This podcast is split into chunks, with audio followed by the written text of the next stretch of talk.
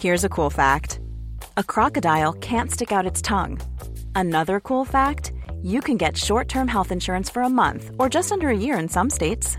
United Healthcare short term insurance plans are designed for people who are between jobs, coming off their parents' plan, or turning a side hustle into a full time gig.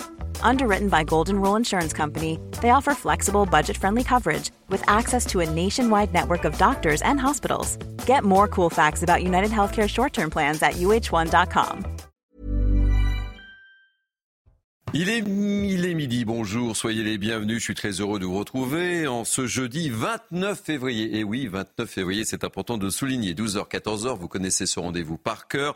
Deux heures d'infos non-stop avec des témoignages, beaucoup de témoignages au plus près de vos préoccupations, des reportages aussi, mais également des débats. Je vous présente l'équipe de grands témoins qui m'entoure dans quelques instants, mais tout de suite, oui, le sommaire de notre première partie. À la une de Midi News, on va revenir sur ce vote historique hier au Sénat. Le Sénat a dit oui à l'IVG. Prochaine étape, le Congrès ce lundi, lundi 4 mars à Versailles pour être très précis. Retour sur cette journée historique et toutes les réactions dans notre émission. Florian Tardif est avec nous, notre spécialiste politique que je salue évidemment. Dans Midi News, on reviendra sur cette incroyable série de homejacking chez les stars. On l'a appris ce matin, le domicile de Jean-Luc Reichmann a été visé par une tentative de cambriolage.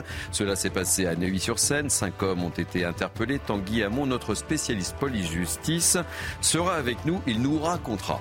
Et puis enfin, dans Midi News, on commentera un sondage CSA pour CNews Europe 1, le journal du dimanche. Plus de 80% des Français considèrent qu'il faut augmenter le nombre de places en prison. On en parle évidemment avec nos grands témoins. Voilà, vous savez tout ou presque. C'est le menu de notre première heure. Tout de suite, on fait un tour de l'info. Tour de l'info incarné en ce jeudi par Mickaël Dorian que je salue. Bonjour Mickaël.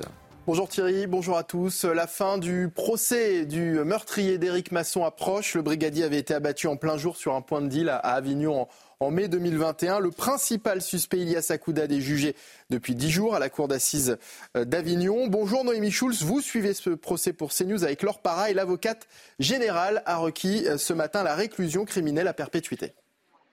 Éric Masson a été exécuté sans sommation par un individu ivre de violence, fier du geste accompli. Dès le début de son réquisitoire, on comprend que la peine requise sera euh, très lourde, car pour la magistrate qui représente les intérêts de la société, euh, il n'y a aucun doute. Ilias Akoudad savait parfaitement qu'Éric Masson était euh, policier. Il vient quotidiennement dans le secteur, il en connaît tous les acteurs, chacun sait qui est dealer, qui est policier. Elle poursuit. Pourquoi Ilias Akoudad aborde-t-il le brigadier ce jour-là? Par provocation, ils disent c'est notre territoire, vous n'avez rien à faire là. Au passage, la magistrate balaie sèchement les les aveux faits lundi euh, à l'audience par l'accusé un show parfaitement orchestré. Pourquoi, pourquoi croirions-nous aujourd'hui la version de quelqu'un qui n'a jamais cessé de mentir?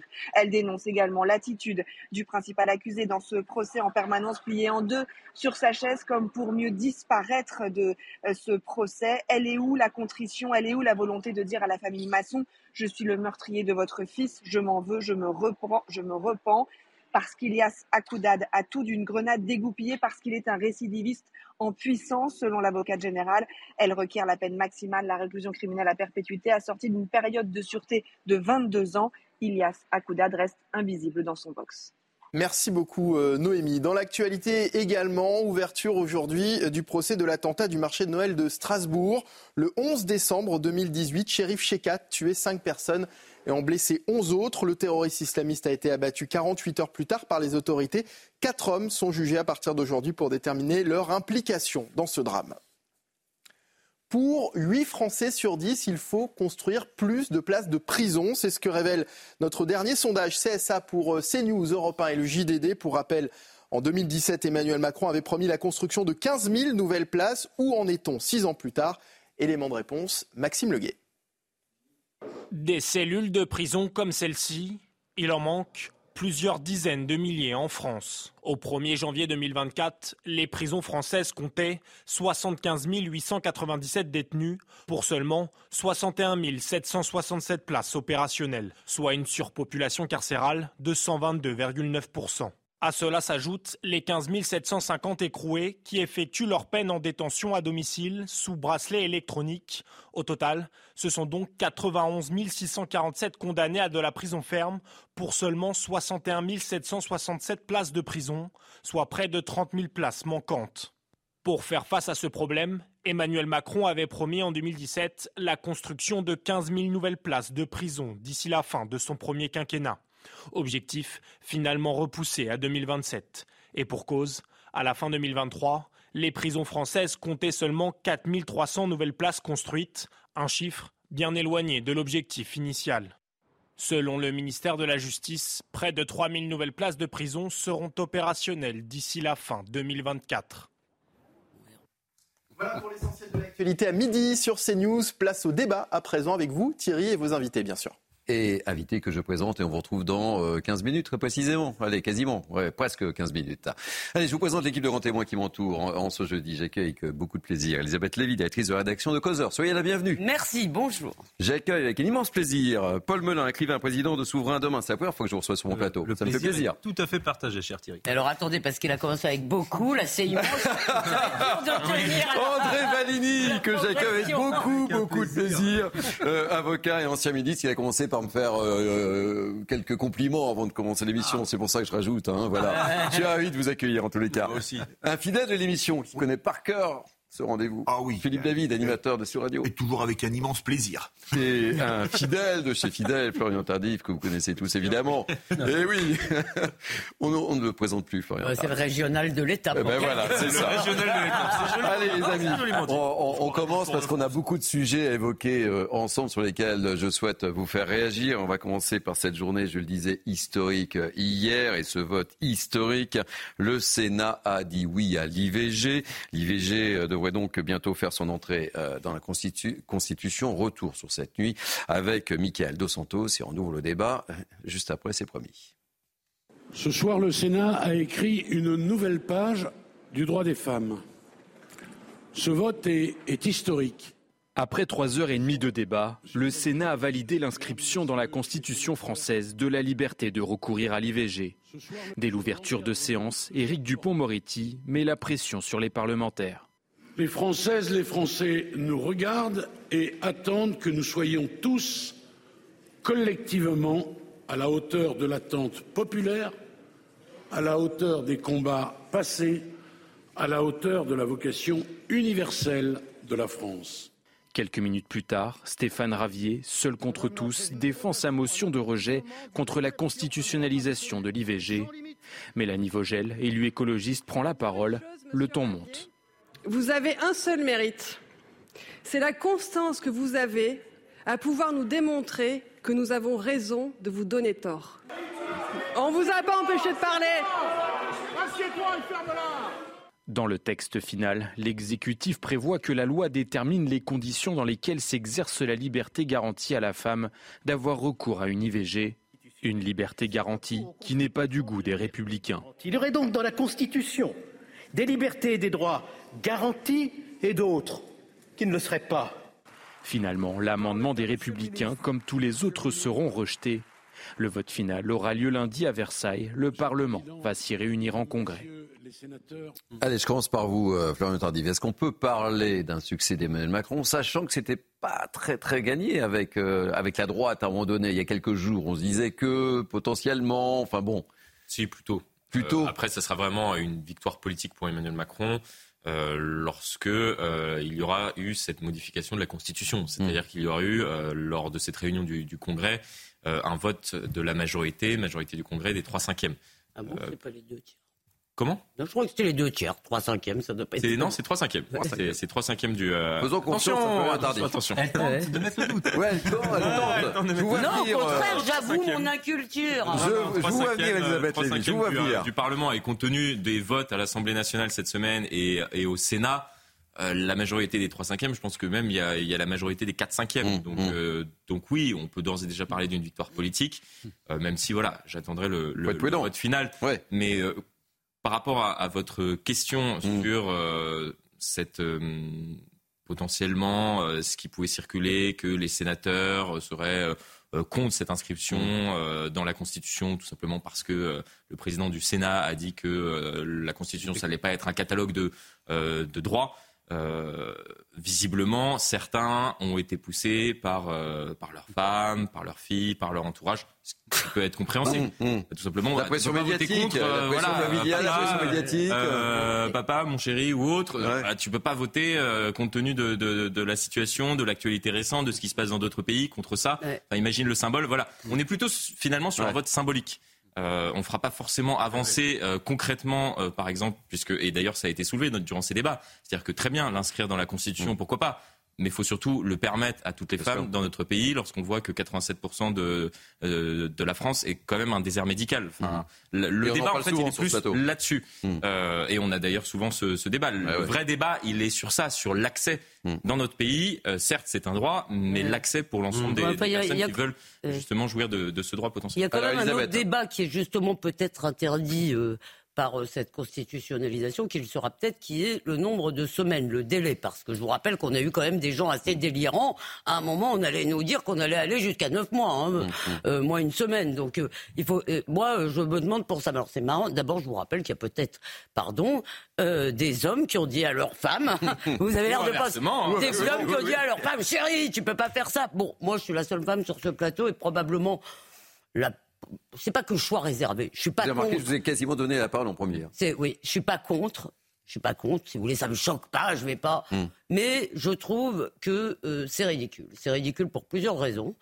La première, c'est que le droit à l'IVG n'est pas menacé, quoique on essaye régulièrement de nous faire croire que même que si Marine Le Pen ou des gens arrivaient au pouvoir, ce serait terrible. Je vous rappelle que le, Front, le Rassemblement national euh, surtout depuis que Marion, qui est plus conservatrice sur les mœurs, Marion Maréchal est parti, euh, est quand même pas du tout un parti euh, très coincé sur les mœurs. Ça, c'est complètement faux, c'est complètement absurde. Non, mais c'est vrai. Donc, il n'y a pas tellement de menaces. Et moi, je suis aussi très attaché à une chose. Alors, je dois dire quand même, il faut quand même dire, je suis, moi, personnellement, et je veux dire, je ne, je ne m'imagine pas, un je veux dire, qu'on puisse revenir sur ce droit. Mais il y a beaucoup de croyants qui, à titre individuel, ils sont, euh, ils sont hostiles. Euh, à vrai dire, le pape François, qui n'est pas d'ailleurs d'extrême droite, y est également hostile, parce que quand même, sinon, il n'y a plus d'église catholique. hein. Donc, si vous voulez, je trouve qu'on doit laisser aussi la liberté, si vous voulez, euh, à des gens d'exprimer, tant qu'ils ne remettent pas en cause ce droit pour les autres. Et ça, c'est important de le dire. Tant qu'ils ne remettent pas en cause ce droit pour les autres, il faut laisser aux gens la liberté de s'exprimer sans les traiter de fachos. Allez, je- on continue le, le tour de table. André Valigny, et ensuite Paul Menin et, et Philippe. Oui, alors d'abord, moi, historique. C'est historique et moi j'ai commencé en politique comme assistant parlementaire de Gisèle Halimi. C'est vous dire si euh, je suis sensible à ce qui, est, ce qui est intervenu hier au Sénat. Je pense que ce n'est pas une victoire d'Emmanuel Macron, ni de la droite, ni de la gauche. C'est une victoire des femmes. Et c'est une garantie de plus accordée au, au droit à l'interruption volontaire de grossesse. Mais je veux nuancer quand même cette victoire, si j'ose dire, dans la mesure où ce que fait une révision constitutionnelle, une autre peut le défaire. C'est-à-dire que demain, si par malheur une majorité illibérale euh, venait au pouvoir en France, eh bien, euh, une révision de la Constitution pourrait revenir sur ce qui a été voté hier ou ce qui sera voté lundi à Versailles. Donc c'est une victoire, c'est un, un degré de plus qui est, euh, qui est franchi dans l'émancipation des femmes, dans l'amélioration de la condition féminine, dans, dans une- un degré de plus dans la liberté que conquièrent les femmes depuis euh, des dizaines d'années. Mais attention, euh, tout est toujours possible, y compris dans l'autre sens. Regardez ce qui s'est passé en Pologne, regardez ce qui se passe aux États-Unis. ça, la France, raison, hélas, n'est pas, n'est pas immunisée contre ce genre de retour en arrière. la seule différence, c'est la majorité. Voilà. C'est-à-dire que la majorité au Sénat ou à l'Assemblée, euh, c'est la majorité des, des personnes présentes, euh, c'est 50%. Là, on est sur du, un chiffre un tout petit peu plus élevé, 3 cinquièmes. C'est d'ailleurs pour ça qu'on estime que ça protégerait un tout petit peu plus, y compris en cas de, de, de vague conservatrice à l'Assemblée ou au Sénat lors d'une prochaine euh, échéance S'il y avait une vague conservatrice, à vrai dire, si vous voulez, ils auraient le choix. Hmm. S'ils avaient la- l'accord du pays pour le faire, on ne pourrait pas l'empêcher. hein. Allez, Paul, Paul et, et Philippe. Bah, écoutez, ouais, je, je suis assez d'accord avec ce qui Votre regard, votre par, euh, Je suis assez d'accord avec ce qui vient dit par André Valigny. Je pense qu'effectivement, c'est par-delà les débats sur les clivages politiques, est-ce que ça bénéficie à l'un ou à l'autre. Il faut juger de ce que ça produit sur la société. Moi, j'étais pris au début de ce débat sur une sorte de dilemme. C'est-à-dire que d'un côté, euh, je pense que tout ce qui peut participer de, de sanctuariser l'IVG est une bonne chose. Et, et c'est aussi nourri effectivement de, de, discussions, de témoignages avec les femmes que je peux connaître. Et je pense que ça, ça a un poids. Donc c'est très important. Tout ce qui peut sanctuariser doit être mis en place. Et ensuite, le, la deuxième partie du dilemme, c'est effectivement ce que disait André à l'instant, c'est-à-dire que ce qui a été fait peut être défait dans la Constitution. Mmh. Donc si vous voulez, il, n'est pas de comment dire, de droit ou de garantie qui soit immuable à travers les siècles et les décennies. Ça n'existe pas. Et, et, et c'est un peu logique puisqu'il y a aussi, si vous voulez, le poids de la souveraineté populaire. Et, et derrière le vote euh, qu'il y a eu hier sur la consolidation de l'IVG, il y a aussi quelque chose qui est important euh, en tant que démocrate et, que soucieux de la souveraineté populaire, c'est que une majorité vraisemblablement assez écrasante de Françaises et de Français était favorable à la constitutionnalisation de l'IVG. Par conséquent, euh, j'en déduis que lorsque le Parlement se fait le porte-voix, le relais d'une majorité de l'opinion, eh ben moi je le salue. Voilà, donc ça me paraît pas être le, changement historique dont parle Éric Dupond-Moretti. En revanche, je pense que c'est quelque chose d'important et qu'on peut passer à autre chose. Voilà. Allez, Philippe, je vous donne la parole juste après. Vous savez, euh, il est quoi 12h15 Et il est là, il est à l'heure. C'est Mickaël Dorian. On fait un tour d'horizon d'information avec Mickaël et je vous donne la parole juste après. On écoutera également euh, Manuel Valls, qui était l'invité de, de Romain Desarbres euh, ce matin. Le bal des politiques se poursuit au, au Salon international de l'agriculture. Aujourd'hui, c'est au tour de Marion Maréchal, Elisabeth Borne et Édouard Philippe de déambuler dans les allées du parc des expositions Porte de Versailles. Ils échangent depuis ce matin avec les agriculteurs et les différents syndicats. Un système de bonus-malus mis en place par la ville de Compiègne pour l'attribution des HLM. En clair, il s'agit d'exclure les familles de délinquants du parc HLM de la ville en cas de troubles causés au voisinage, trafic de drogue ou de condamnation pour violence. Et puis pour Vladimir Poutine, les menaces occidentales créent, je cite, un, risque, euh, un réel risque de conflit nucléaire quant à l'envoi de troupes évoquées par Emmanuel Macron. Le chef du Kremlin prévient que les conséquences d'une telle décision seraient tragiques. Merci, merci beaucoup, Michael. Allez, on poursuit notre débat sur le Sénat qui a dit oui à l'IVG, chose promise, chose due. Vous savez, je tiens toujours mes engagements. je donne évidemment la parole, mon cher Philippe, sur cette euh, victoire des femmes, disait euh, André. Vous avez raison, parce que je parle de victoire historique, mais victoire aussi des femmes. C'est ça le plus important. Euh, vous tenez toujours vos engagements. Si les politiques pouvaient prendre modèle sur vous, c'est très fabuleux. Permettez-moi de le rappeler. Désolé, mais je vous rassure, j'ai pas envie de faire de politique. Hein. mais d'accord. Je reste un de mon fauteuil. Allons, allons, pas de démagogie. je suis assez d'accord même très d'accord avec ce qu'a dit Elisabeth Lévy. Que ce soit mis dans la Constitution, ça ne me choque pas. Mais que euh, qu'est-ce que ça fait dans la Constitution qui organise la vie publique avant tout et la vie politique du pays? Euh, Et puis personne ne veut revenir. Les principes aussi dans la Les principes aussi. Mais personne ne veut revenir dessus. Personne n'a envie de voir des femmes qui meurent encore sur une table de cuisine après avoir eu un avortement clandestin. Non, j'ai comme trouvé une chose extraordinaire. J'ai lu le compte Twitter de la sénatrice Mélanie Vogel et on a appris, j'ai appris en lisant que le Conseil d'État avait écrit que toute personne ayant débuté une grossesse sans considération tenant à l'état civil. Alors je me suis dit que je devais être nul en biologie parce que pour moi seules les femmes pouvaient attendre des enfants, manifestement les hommes aussi. Et il va falloir m'expliquer la recette parce que désolé, mon niveau de biologie ne me permet et d'anatomie ne me permet vous pas de savoir. Vraiment, vous êtes vraiment très dépassé. Ah oui, Mais euh, totalement. moi je voudrais, je voudrais quand même ajouter une chose.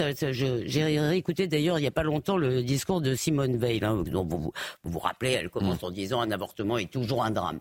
Et J'en ai un peu assez aussi, si vous voulez, de cette espèce d'enthousiasme anthropologique. C'est-à-dire, moi, je ne suis pas pour l'avortement, je suis pour le droit à l'avortement. C'est quand même une nuance. Mmh. C'est-à-dire, personne ne fait jamais un avortement, pardon. Mmh. Si vous voulez, Je pense que personne n'est pour l'avortement. mais c'est ce que les gens disent Oui. dans le débat public. Ils Oui, disent toujours. oui, et non, je on dirait, si vous voulez, qu'à la fin, c'est une sorte d'accomplissement. Or, on devrait quand même s'interroger, si vous voulez, parce que c'est quand même un échec de la contraception. C'était conçu comme étant malgré tout la solution, euh, de- le dernier recours. C'est devenu, d'une certaine façon, ça augmente. hein. Le nombre, plus, si vous voulez, on a à notre disposition des moyens contraceptifs, etc., plus, plus le nombre d'avortements augmente. Donc, je, encore une fois, je pense pas qu'on puisse, comme euh, l'a dit Paul, c'est très important, on peut pas sanctuer un droit pour les générations futures, hein, ça c'est pas vrai. Mais euh, encore une fois, je suis heureuse que ça existe chez nous, je ne vois pas comment ça pourrait être remis en cause, mais je ne vois pas pourquoi non plus il faudrait, si vous voulez, être, euh, comment dire, à chaque fois qu'on prononce ce mot, faire comme si c'était, si vous voulez, un progrès en soi. Non, la liberté est un progrès, la liberté que les femmes ont obtenue est un progrès. Allez, on, va changer de, sujet. Je voudrais ce, midi que l'on reparle de ce qui se passe dans le, dans le cinéma euh, français. Et cette parole qui se libère, je serais tenté de dire qu'il était temps. Euh, Julie vous le savez, incarne cette révolte contre les violences sexuelles. Elle était euh, l'invitée euh, ce matin du, Sénat. Elle a demandé carrément une commission d'enquête sur les violences sexistes et sexuelles dans le milieu du cinéma. Je propose d'écouter deux interventions de Julie Godrèche et, on fera un petit tour de table évidemment. Première, euh, intervention de, Judith devant les sénateurs. Et si je suis venue vous voir aujourd'hui, mon cartable sur le dos, rempli de jeux de cette famille, c'est pour exprimer avec force ce souhait. Serait-il possible que les sénateurs, les lois, le gouvernement donnent à notre société la possibilité, la chance, à Édouard Durand d'accomplir son destin héroïque de son vivant?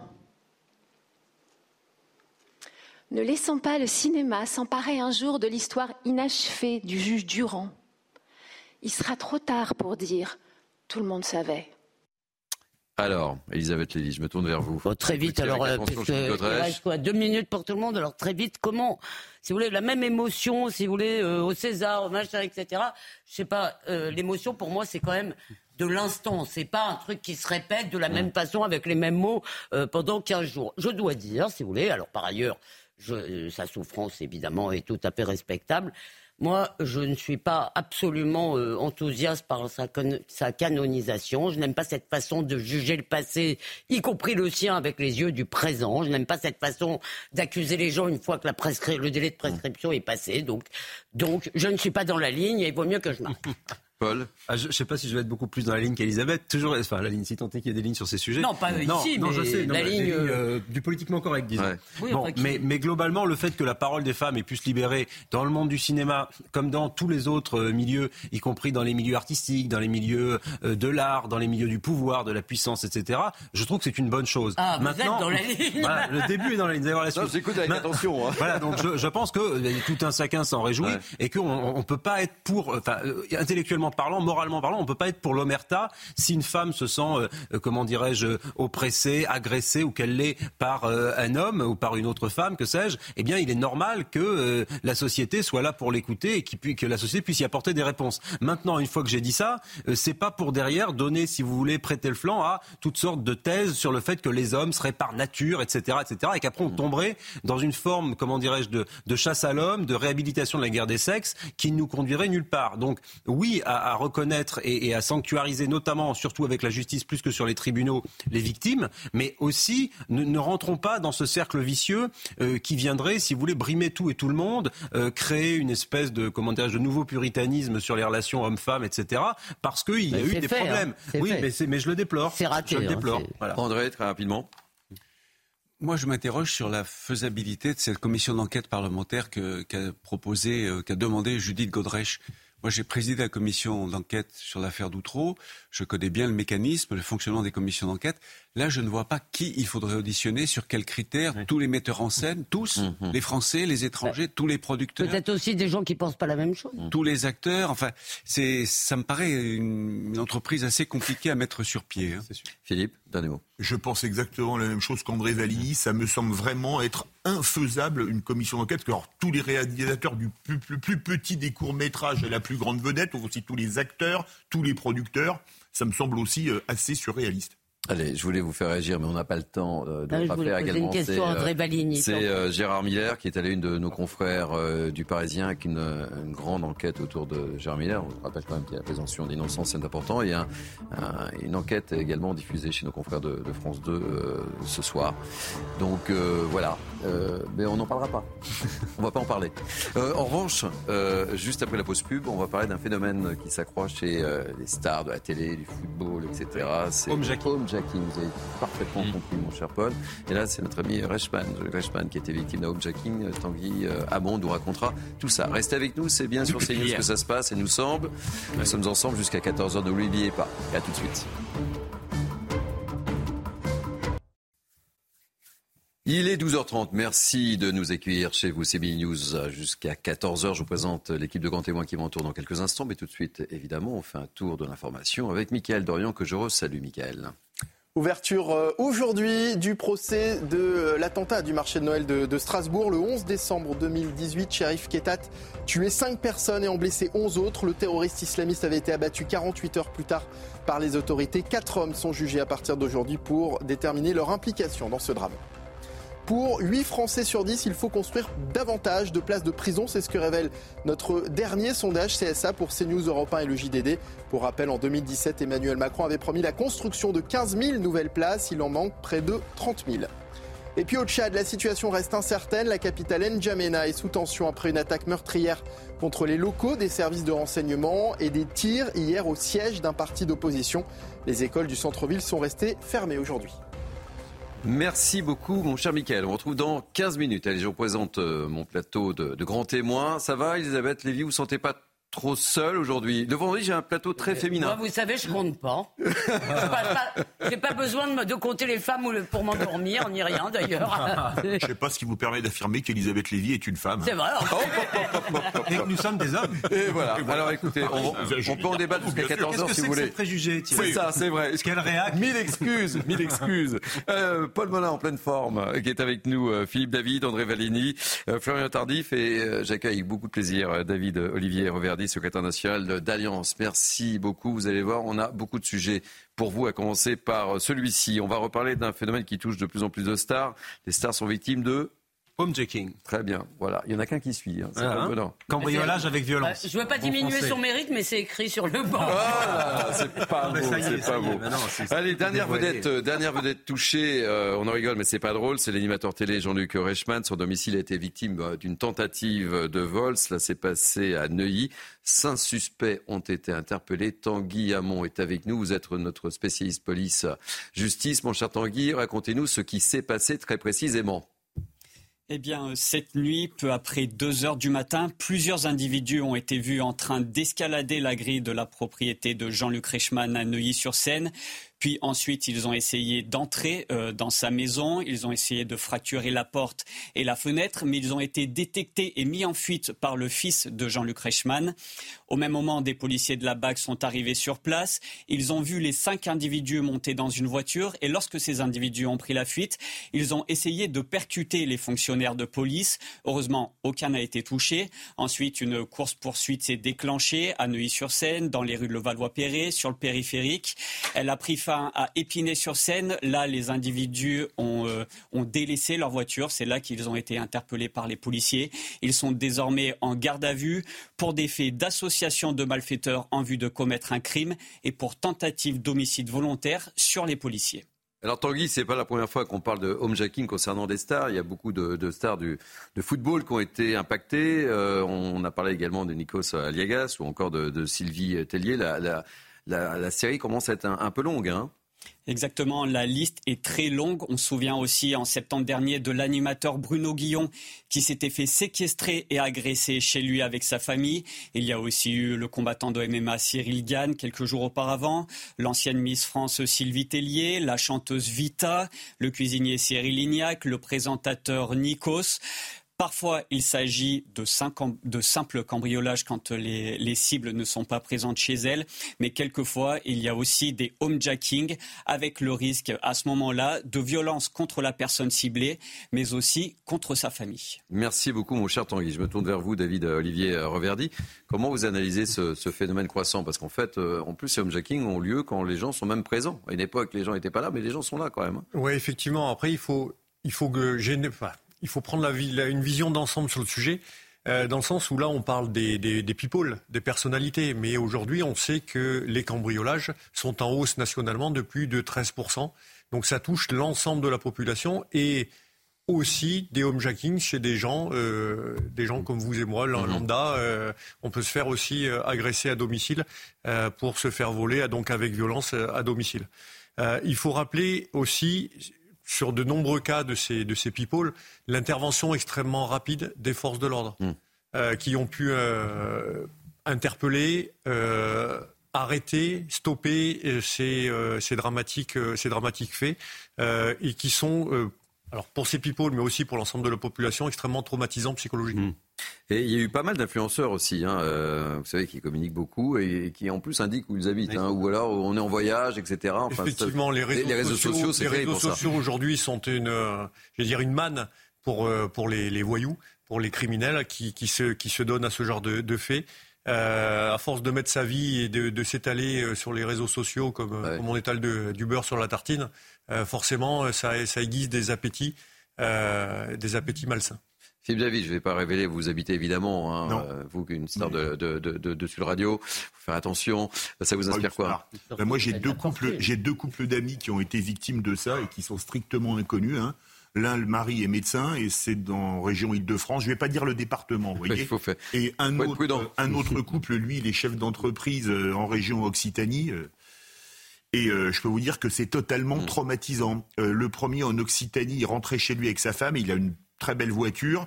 Et euh, quand euh, il va pour ouvrir le portail, euh, flingue sur la, vitre de la voiture. Sa femme tapait, lui tapait. Ils ont piqué la voiture. Mais c'était il y a une dizaine d'années déjà, hein, donc mm. ça fait un bout de temps. ils sont rentrés dans la maison. ils ont piqué tout ce qu'ils pouvaient. Et là, un couple d'amis, lui est médecin. Il n'était pas là ce jour-là. La femme, elle en parlait. J'étais à l'anniversaire d'un couple d'amis communs il y a 15 jours. Elle est encore traumatisée. Et la police leur a dit une chose déménager. Voilà, vous vous rendez compte, la, la, la, bah consigne déménager, c'est d'une violence terrible. Et là, on va parler des places de prison. Là, pour ces gens-là, il faut des peines, mais vraiment exemplaires. On va en parler justement. Paul, Paul Oui, parce que là où il y a, je trouve, un, un profond changement, quasiment de paradigme dans la criminalité, dans le brigandisme, c'est le recours accru à, à, une nouvelle forme de, de mode d'action qui se base sur une violence euh, sourde. Hmm. C'est-à-dire que le cambriolage, disons classique, c'est pas forcément mieux, mais le cambriolage où vous partez euh, deux mois en vacances l'été et où vous retrouvez votre maison euh, squattée, où les hmm. gens ont ouvert et ont pris des choses, etc. Ça, c'est quelque chose auquel on était un peu plus habitué. Là, effectivement, ce que raconte Philippe ou ce qui était arrivé, je me rappelle du témoignage qu'on avait eu sur votre antenne, d'ailleurs, de Dominique Tapie, qui nous avait raconté un soir chez Pascal Pro ce qui s'était passé. C'est d'une violence terrible, terrible. C'est roué de coups, pris en plein ils arrivent, ils allument la lumière de la chambre, ils mettent des lumières dans le visage des gens et puis ils les rouent de coups. Donc mmh. je crois que ça dit quelque chose, ce nouveau modus operandi de l'ensauvagement et de la violence sourde de la nouvelle criminalité. Et finalement du fait que les, codes d'honneur de jadis, la façon dont on aurait pu mmh. jadis mmh. gérer la, criminalité, le banditisme, on, on est complètement changé de dimension et ces nouvelles mafias euh, parfois avec des méthodes qui nous viennent de l'étranger, etc., sont dans des dynamiques d'ultra, d'hyper-violence sur euh, tout un chacun. Et vous avez raison de le rappeler, on place souvent la focale sur les people, mais il n'y a pas que ça. Bien sûr, tout le monde a peur. Et il n'y a jamais eu autant de ventes d'alarmes, de systèmes d'alarme, de caméras, de, de, de, de digicodes aux entrées partout, de mini-caméras pour euh, les gens qui viennent sonner à votre porte. Enfin, moi, je rêve d'un pays, mais j'ai peur qu'ils reviennent jamais, où on laissait les pots de fleurs sur la fenêtre sans penser mmh. qu'on puisse vous les faire Et on mettait la clé, on met la, clé, sous le Quoi. les pots de fleurs, ça va encore quand même. Ben, moi, dans Faut peut pas, pas devenir parano sur les pots de fleurs. Si, parce que j'ai fait une étude des pots de fleurs chez moi, ah. à Bordeaux. Alors, là où alors, donc, je garantis que tous les pots de fleurs en rez-de-chaussée ont disparu en quelques années, ont été remplacés par, remplacés par des barreaux aux fenêtres. Et c'est un truc qui, moi, m'a interpellé dans ces rues que je connais parfaitement. Et je me suis dit, mais comment est-ce qu'on est passé de cette époque où il y avait les, vieilles dames qui étaient devant la porte, qui laissaient la porte entrouverte mm. pendant qu'elles balayaient leur trottoir, à ce moment où tout le monde est claquemuré chez lui, euh, avec 40 000 trucs pour se protéger. Non, moi je trouve que ça en dit long de notre société. Rien. Ça vous inspire non, non, mais je suis, je suis d'accord sur ce témoignage. Moi, je pourrais donner euh, quasiment le même. Moi, j'ai une voisine de palier qui habite dans, dans, mon appartement depuis euh, quasiment 60 ans. Donc, c'est-à-dire qu'elle est née ici et elle m'expliquait il, y a, il y a quelques mois. Vous vous rendez compte la, la différence de, dans notre quotidien entre ce qui se passait avant et ce qui se passe maintenant. C'est-à-dire que avant, la clé de chez elle est effectivement sous le paillasson. Ah et alors que maintenant, on change les codes régulièrement parce qu'on se rend compte que euh, il y a une tentative d'effraction, donc il est obligé de, on est obligé de tous collectivement de changer de code. On se claque mur, on met des portes avec euh, des doubles sécurités parce qu'on se rend bien compte qu'effectivement, s'il n'y a pas un, barreau euh, derrière la porte qui permet vraiment quasiment de la, la, la condamner et de se calfeutrer chez nous, il peut y avoir une effraction, y compris si on est à l'intérieur, puisque c'est quasiment ce qu'on redoute le plus. C'est-à-dire, moi j'ai un voisin, il était chez lui quand euh, il a tenté d'être euh, cambriolé, quand il y a eu une tentative de cambriolage. Vous avez raison, on finit par se dire qu'être cambriolé en son absence, c'est ça. C'est presque. Bah, mais moi, je vois. Mais moi, j'ai été victime d'un cambriolage il y a très longtemps. Euh, j'habitais à Nantes. ma porte était blindée et en fait, je vais vous raconter mon histoire très rapidement, mais c'est très traumatisant. La porte était blindée.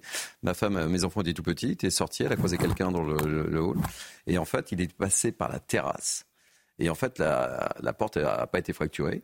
Il est passé par la terrasse et euh, comme ma femme est entrée euh, dans l'appartement, bah, tout était normal. Sauf que là, elle a découvert petit à petit les choses. euh, et puis ce qui est de plus terrible, vous parlez de traumatisme, mais moi c'était les naissances, vous savez, quand vous avez un enfant, vous filmez la, la naissance, etc., des enfants.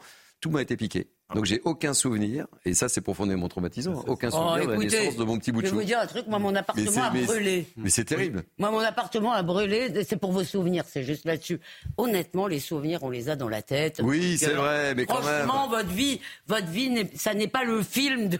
la- Non, c'est vrai, non. mais on aimerait bien Je vous trouve que revoir, ce qu'a dit voilà. monsieur est quand même intéressant, sur parce que même si c'est un peu connexe par rapport à notre sujet, parce que bon, tout le monde voit bien l'augmentation des cambriolages à Paris, etc. Bah, Mais ce que vous avez dit sur le un fait. fantasme hein, pour le garde des Sceaux, la bonté de Pardon. la sécurité. hein. Oui, et le, bon, très bien. Mais nous, on le sait. Moi, dans mon immeuble, il y en a huit, je crois, en quelques mois. Donc, euh, bon. Euh, mais je trouve ça intéressant quand vous dites euh, les gens, en fait, ne, ne font plus de différence entre la vie publique et la vie privée. D'ailleurs, les cambrioleurs ou ces, ces délinquants non plus, si vous voulez. Il n'y a pas de sanctuaire, il n'y a pas. Et effectivement, quand les gens exposent leur vie comme ça, moi, je pense que ce qui est en train de se passer avec ça est quelque chose de très dangereux, qui est en train de, de débranler une, comment dire, une muraille Ouais. qui est vraiment très importante, qui est celle de la vie privée, qui est en train d'exploser de tous les côtés, et ça me paraît être un grave danger pour nous tous. David Olivier, je vous donne la parole, euh, mon cher. Ouais, on, on le dit tous, l'ultra-violence euh, est réelle, elle est de plus en plus importante et c'est l'apanage maintenant de beaucoup d'infractions euh, qui sont faites avec des violences démesurées. Euh, mais ce qui est paradoxal, c'est que l'activité des forces de police, de gendarmerie, n'a jamais été aussi élevée. C'est-à-dire qu'il y a des interpellations extrêmement nombreuses aussi qui sont faites, extrêmement rapides qui sont faites. Sauf que le problème est peut-être ailleurs. Après. Et ça veut peut-être faire la transition avec le sujet d'après. Vous voulez, mais vous, vous voulez piquer ma place, vous. Hein, euh, Non. vous pouvez changer de métier, vous. Hein. Je, je remarque, je vous vois. hein. vous savez de quoi on va parler dans quelques instants. On va enchaîner dans quelques instants, mais d'abord un mot euh, là- là-dessus, André. Oui, un mot. Paul Molin tout à l'heure a parlé des codes d'honneur qui ne, qui, qui ne sont plus en vigueur dans, la- dans, les, dans les milieux délinquants. Code d'honneur est un mot un peu, un peu laudatif. Oui. Oui, je- Euh, c'est un peu positif. Mais c'est vrai que, c'est vrai que. C'est l'époque des grands films de gangsters. Mais il a- C'est il de a ça trop dont vu- il il parlait, a vous trop savez. vu, euh, avec les le le et compagnie. C'est ça dont il parlait, Paul, Voilà, cette époque-là. le- banditisme avec Le banditisme avec euh, panache, Oui, c'est avec, Robert De Niro et Al Pacino. C'est ça, ou avec Robert De Niro, Pacino, moi j'étais très franco-français. En remontant plus loin, euh, Jean Gabin, Paul Franqueur, les années c'est 50, ça. euh, touchez pas au Grisby. Exactement. Là, J'avais compris, vous voyez ce que vous à une époque où les, les voyous enfin, hésitaient avant de tirer sur un policier, c'était très très rare. Bon. Euh, Donc il y a une, une espèce d'ensauvagement de la délinquance, si j'ose dire, et de la criminalité, parce que ça a été dit, mais je le répète, aujourd'hui les voyous, les voleurs attaquent en plein jour, bon c'était plutôt la nuit, et y compris quand les gens sont dans leur c'est domicile, quand les occupants sont là, ce qui n'était pas le cas avant. Allez, on, en- on- on peut enchaîner peut-être euh, avec le sujet. De quoi on va parler selon vous? Les places de prison. Exactement. Justice, vous êtes deux à suivre, hein, c'est bien. on a identifié les bons élèves. Ouais, ouais, dit, attends, faites attention, hein, pour ceux qui ne connaissent pas, je délivre des notes à la fin de l'émission. Oui, oui, oui, non, c'est ce qu'on Euh, m'a dit, c'est ce qu'on m'a dit. Et voilà, donc Vous aurez un verre de lait. Vous êtes un petit verre de lait. Très rapidement, on va évoquer donc le problème des prisons. Vous avez raison avec ce sondage. Plus de 8 Français sur 10 estiment qu'il faut construire plus de places de prison. C'est un sondage CSA pour CNews Europe 1 et JDD qu'on vous a dévoilé depuis euh, ce matin. Vous allez pouvoir le découvrir. Il en manque près de 30 000 aujourd'hui, vous le savez, pour accueillir l'ensemble des personnes condamnées à la prison ferme. Et en 2017, Emmanuel Macron avait promis la construction de 15 000 nouvelles places. Alors, on en est où six ans plus tard? On en est où six ans plus tard? On voit ça avec euh, Maxime Leguet et on ouvre le débat. Des cellules de prison comme celle-ci, il en manque plusieurs dizaines de milliers en France. Au 1er janvier 2024, les prisons françaises comptaient 75 897 détenus pour seulement 61 767 places opérationnelles, soit une surpopulation carcérale de 122,9%. À cela s'ajoutent les 15 750 écroués qui effectuent leur peine en détention à domicile sous bracelet électronique. Au total, ce sont donc 91 647 condamnés à de la prison ferme pour seulement 61 767 places de prison, soit près de 30 000 places manquantes. Pour faire face à ce problème, Emmanuel Macron avait promis en 2017 la construction de 15 000 nouvelles places de prison d'ici la fin de son premier quinquennat. Objectif finalement repoussé à 2027. Et pour cause, à la fin 2023, les prisons françaises comptaient seulement 4300 nouvelles places construites, un chiffre bien éloigné de l'objectif initial. Selon le ministère de la Justice, près de 3000 nouvelles places de prison seront opérationnelles d'ici la fin 2024. Allez, on en parle dans quelques instants, mais il est toujours à l'heure, 12h45. C'est comme les trains de la SNCF quand ils arrivent à l'heure. Michael Dorian. Euh, c'est pas là. Je sais pas comment le prendre. euh. Oh, mais euh, toujours bien avec moi, Michael. La, la réclusion euh, criminelle, la perpétuité requise contre Ilias Akoudad, meurtrier présumé d'Éric Masson. L'accusé a reconnu être l'auteur du tir mortel qui a coûté la vie à ce policier sur un point de deal d'Avignon en 2021. Pour elle, c'est non. Pas d'inscription au titre des monuments historiques. Anne Hidalgo refuse d'en faire la demande pour la Tour Eiffel, une proposition de la ministre de la Culture Rachida Dati, sa principale opposante au Conseil de Paris. Et puis, euh, le symbole de l'année bissextile, c'est le seul journal à paraître tous les 4 ans, comme tous les 29 février. La bougie du sapeur vous attend en kiosque. Les sujets qui sont euh, l'actualité durant les 4 dernières euh, années y sont repris sur un ton sarcastique et décalé. Merci, mon cher Michael. À tout à l'heure, très précisément, à l'heure, évidemment. Une rédaction qui travaille que tous les 4 ans, c'est quand même du bonheur. On adorerait. je dis ça, je dis rien. Allez, on revient sur ce, sur ce sondage CNews avec vous, euh, Florian Tardif. 8 Français sur 10 qui estiment qu'il faut construire plus de places de prison. Et, et- et je vous fais réagir, évidemment, dans la foulée. Non, mais moi, ce que, ce que j'aurais bien aimé, c'est qu'on leur pose deux questions aux Français, puisque la problématique des, euh, des places de prison, euh, elle est celle-là. C'est-à-dire qu'on veut tous des places de prison, effectivement, Où construire des places de prison, mais la question, c'est où Et on aurait dû leur poser, êtes-vous prêts à accueillir, justement, euh, des euh, détenus à euh, 10 km, 20 km, 30 km de... C'est toujours mieux à côté. voilà, parce que la problématique des, des places de prison, c'est qu'à chaque fois, et y compris euh, d'ailleurs Emmanuel Macron qui s'est heurté à cela, c'est-à-dire que les élus réclament euh, qu'il y ait plus de places de prison. Quand on voit les chiffres, il y a à peu près 62 000 places de prison pour 90 000 détenus. Il y a des euh, prisons où la population carcérale, c'est 250 Enfin, c'est c'est assez terrifiant. Mais à chaque fois, ces mêmes élus Mmh. disent oui, non, mais peut-être pas chez moi. Enfin, là, euh, regardez, il y a telle problématique, telle autre problématique, ça peut entraîner l'insécurité. Bah, je sais pas comment ça va se passer, etc., etc. Bah, C'est ça qui est bizarre. Je peux non, mais je suis d'accord, mais je suis totalement d'accord. qu'on Mais veuille sauf pas que une les élus n'en de- veulent pas. Je peux euh, comprendre qu'on veuille pas une salle, une salle de shoot, mais parce que ça fait de, Mm. du va-et-vient, je peux à la limite ça comprendre. Mais normalement, autour d'une prison bien tenue, il n'y a pas trop de va-et-vient. euh, Mais je alors- partage votre incompréhension. Je partage votre incompréhension. oui. Alors attendez, on a un spécialiste. Non, non, mais moi je, je connais bien le problème parce que j'ai été président du département de l'Isère. J'ai été maire aussi et je connais cette réticence des élus pour deux raisons. D'abord parce que ça ne donne pas une belle image de la commune. Euh, en Isère, euh, la prison est à Vars et quand on dit euh, Vars, euh, on pense tout de suite prison. Donc pour un maire, pour un maire, c'est d'image, pareil, c'est hein. pas formidable. Fresnes, euh, pareil, Fleury-Mérogis. Et puis deuxièmement, autour de la prison, il se passe beaucoup de choses, notamment la nuit. Vous savez, euh, les détenus ont de la famille ou des amis qui viennent leur parler, en criant d'ailleurs, de- de- tout autour de- du mur d'enceinte.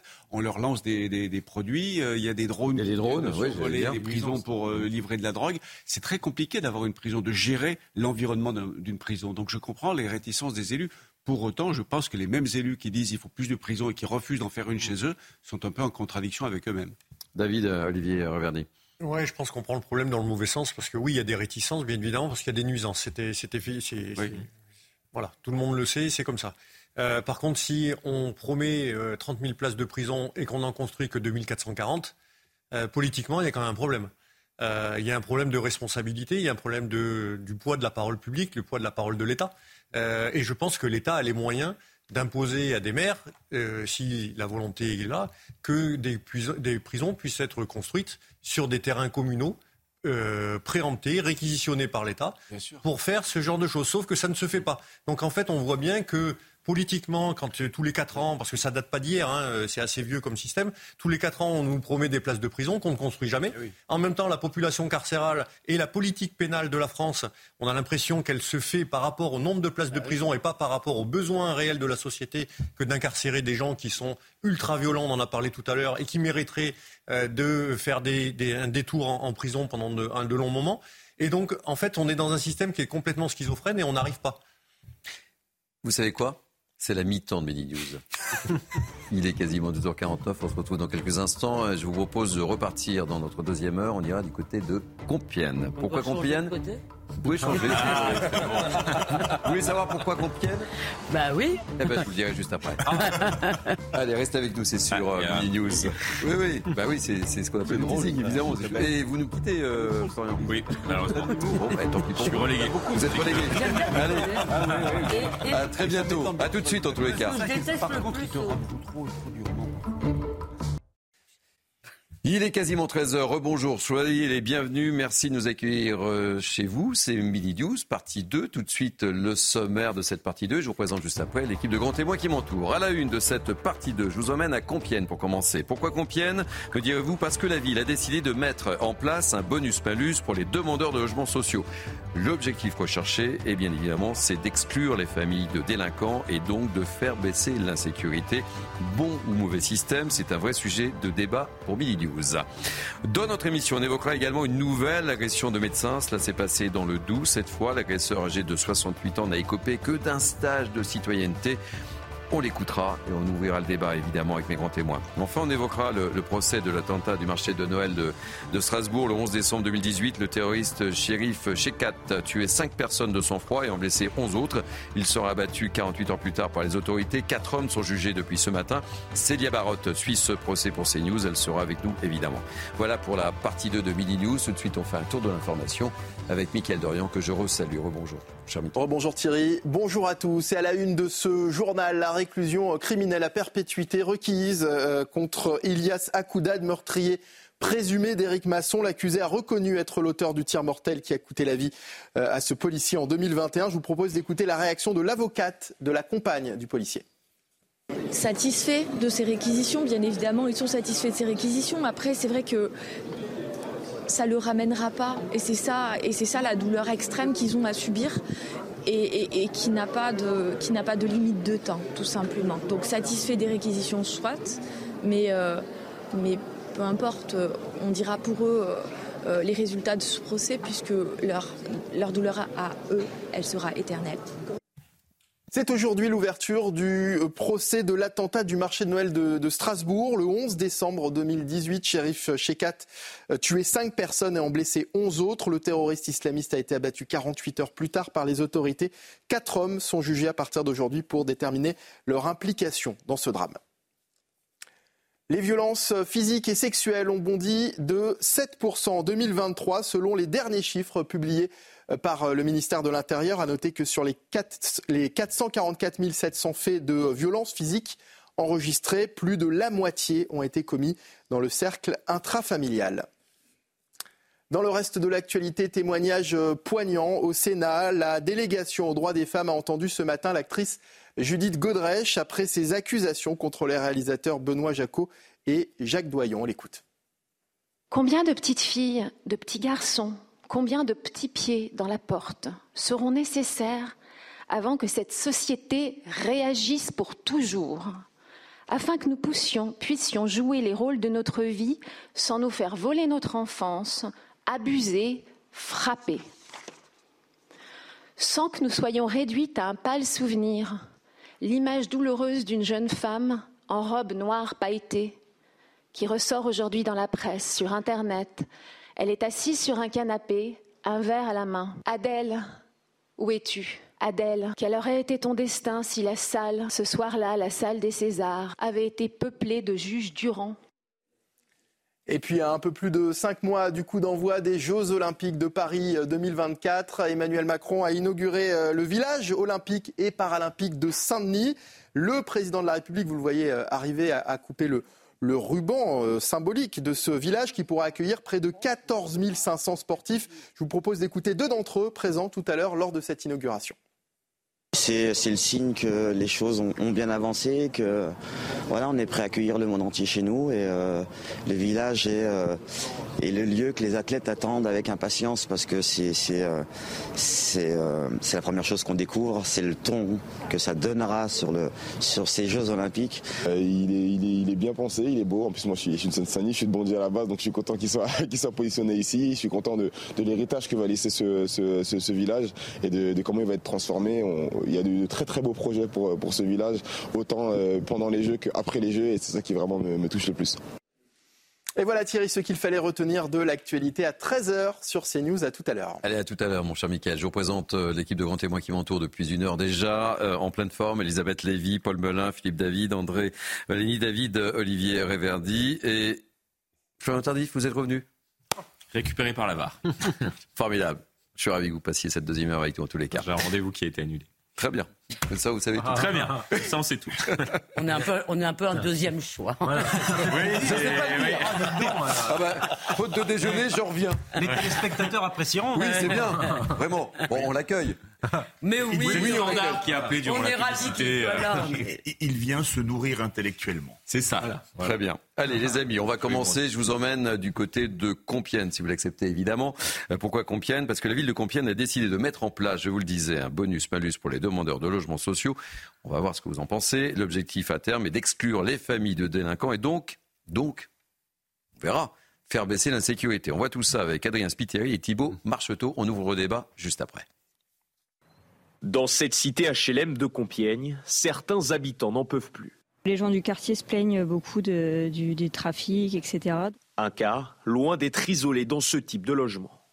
Alors pour améliorer leur quotidien et éviter que des familles de délinquants ne s'installent, la ville a décidé de mettre en place un système de notation des futurs locataires. Pour moi, c'est une bonne chose. Je, je- je comprends très bien euh, l'initiative. Dans le détail, si vous demandez un logement social, 10 points sont enlevés si un membre du ménage a été condamné pour violence ou causé des nuisances dans le voisinage, 25 points en cas de condamnation pour trafic de stupéfiants. Le maire justifie cette décision.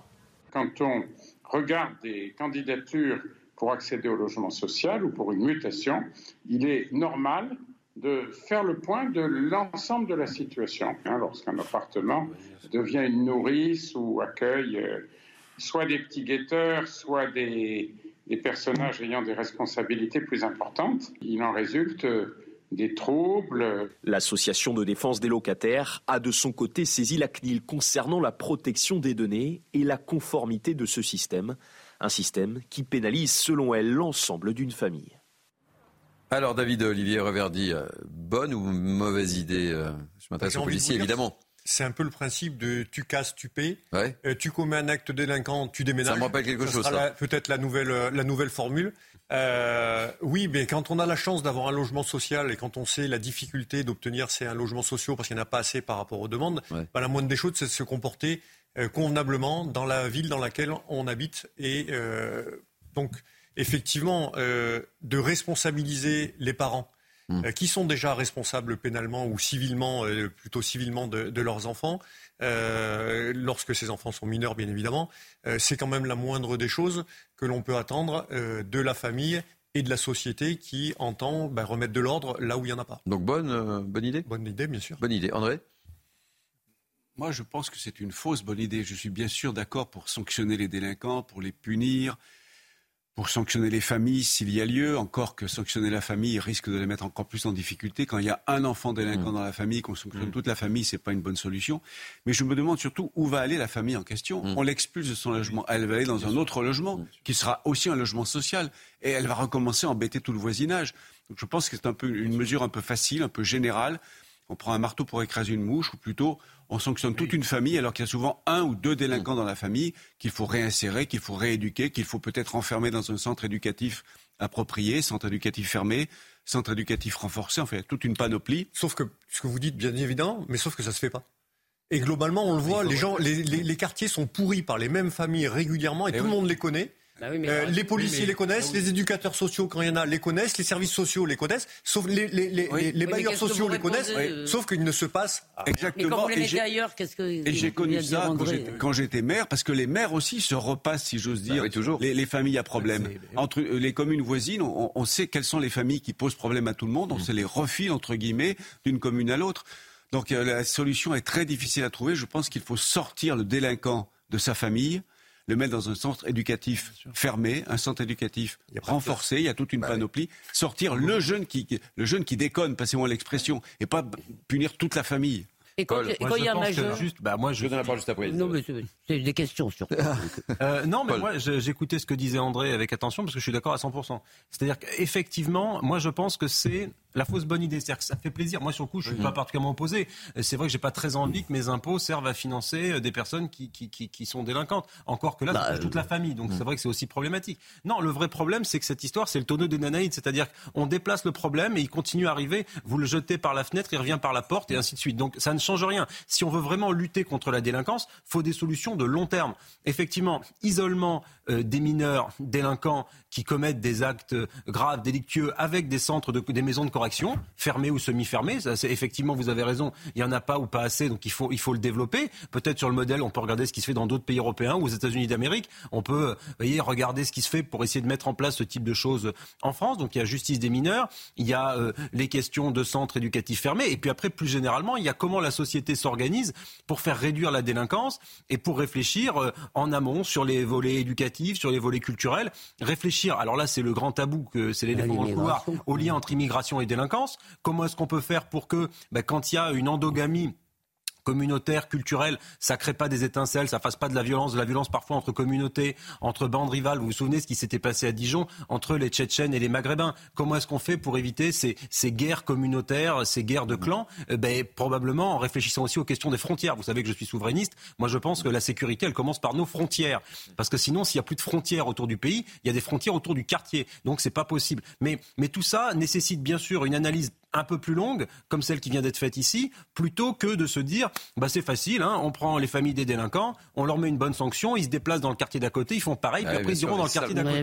c'est court-termiste. Mais pardon, euh, Paul, quand vous dites, je ne veux pas que mes impôts servent à financer des, délinquants, mais excusez-moi, vos impôts servent à financer des délinquants, parce que qu'on les mette là ou là, bah de toute façon, à un moment, vous allez payer. Donc, euh, si vous voulez, ils serviront de toute façon. pour les dégradations qui peuvent. Mais moi, il y a deux. Non, mais en fait. Euh, ce que je trouve intéressant justement, c'est d'avoir des praticiens, c'est-à-dire un policier, un ancien maire, ça c'est qui a géré ça. Et moi, il y a deux questions que je me pose. Effectivement, mais Paul l'a dit, euh, je pense qu'il faut arrêter, euh, si vous voulez, c'est-à-dire on voit bien que une des causes de la délinquance, c'est la faillite de l'intégration. Mmh. C'est-à-dire que vous avez des jeunes Français qui se sentent moins français que leurs grands-parents en réalité mmh. aujourd'hui.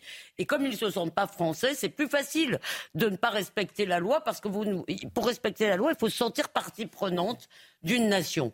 Donc, si vous voulez, il faut effectivement, si on veut intégrer cette question-là, c'est simple, arrêter d'en faire venir, surtout que vous parlez avec n'importe quel Algérien ou Tunisien, il vous dit, mais en fait, on vous envoie ici, on nous envoie ici, d'ailleurs, euh, les pires, les délinquants, etc. Les, gouvernements sont bien contents de s'en débarrasser. Donc, si vous voulez, on est complètement idiot. Mais il y a aussi, là, j'ai juste une question. Euh, c'est surtout notre politique de logement social. En fait, on ne se sort pas des choix qu'on a faits il y a très longtemps. Euh, je ne sais pas s'il était possible d'en faire d'autres, par exemple, au lieu de financer ces logements sociaux comme ça, de financer les familles pour qu'elles aillent sur le marché, euh, si vous mmh. voulez, euh, locatif. Euh, en tous les cas, pour pas créer ça, mais ce logement social maintenant devient un appel au communautarisme, à la délinquance, au séparatisme. On s'en sort pas. Mais j'aimerais bien après. Je vous parole tout de suite. Je terminer le tour de table euh, avec, euh, avec Philippe. Hein. Et, et, Flo, si vous avez quelque chose à dire, D'ailleurs, il y a quelques années, un excellent magazine qui s'appelle Causeur avait fait une une, logement antisocial. C'est notre plus, ouais, mais c'est notre plus mauvaise vente. Alors, moi, je, je lis Causeur. Bravo, j'ai fait mon coming out en direct, je lis Causeur, et le dossier était super intéressant.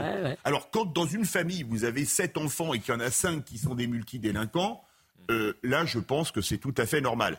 Par contre, rappelons quand même une chose. Mm. Les délinquants, leur place n'est pas en HLM ou ailleurs. Leur place est derrière les barreaux. C'est quand même. On a un problème de prison. Le, on, on a le problème de prison. Donc, tant qu'on résoudra pas le problème de prison, ben, on parlera. Euh, quelque part. à mon avis, vous, vous, allez avoir du mal à trouver des juges qui prononcent des peines de prison pour ces petites choses qui pourrissent la vie des gens, mais qui ne sont pas forcément des. La drogue, c'est les grosses incivilités. Non, mais j'ai pas dit que c'était pas grave. Je dis, dans la réalité, dans la vraie réalité, si je puis dire, il n'y aura pas de peine de prison. on ne peut pas mettre ad vitam aeternam tous les délinquants de ce pays derrière les barreaux pour toujours. Ça va être compliqué. il faut réfléchir à ce qu'on peut faire avant, après la prison. Intéressante.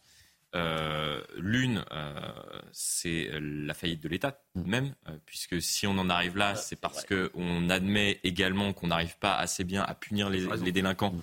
pour éviter qu'ils ne récidivent. C'est tout de même mmh. ça qui, qui, est illustré par cette décision. Et deuxièmement, donc ça c'est plutôt le, le, côté négatif, le côté peut-être positif, c'est la mesure, moi de ce que je comprends, vise à responsabiliser les parents, puisqu'on présente une sanction potentiel.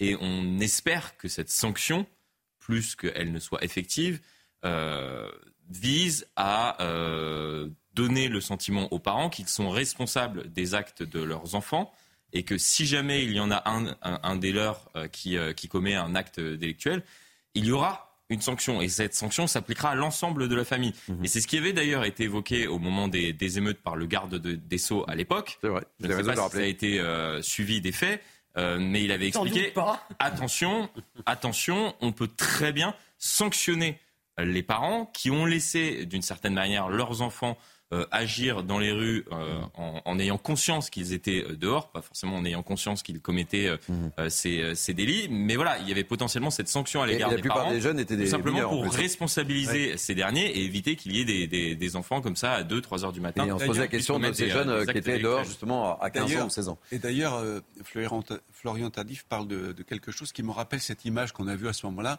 d'un père qui ramenait en tenant Oui, oui. par les Oui. oreilles Ouais. à Quand 2 il y heures du matin émeutes. dans la Mm. rue euh, pendant les émeutes. là. C'est un père responsable qui ramenait le gosse Ah à la maison. parler de la responsabilité Bien des sûr. parents, bien sûr. voulais- Je voulais juste rebondir sur un de vos propos.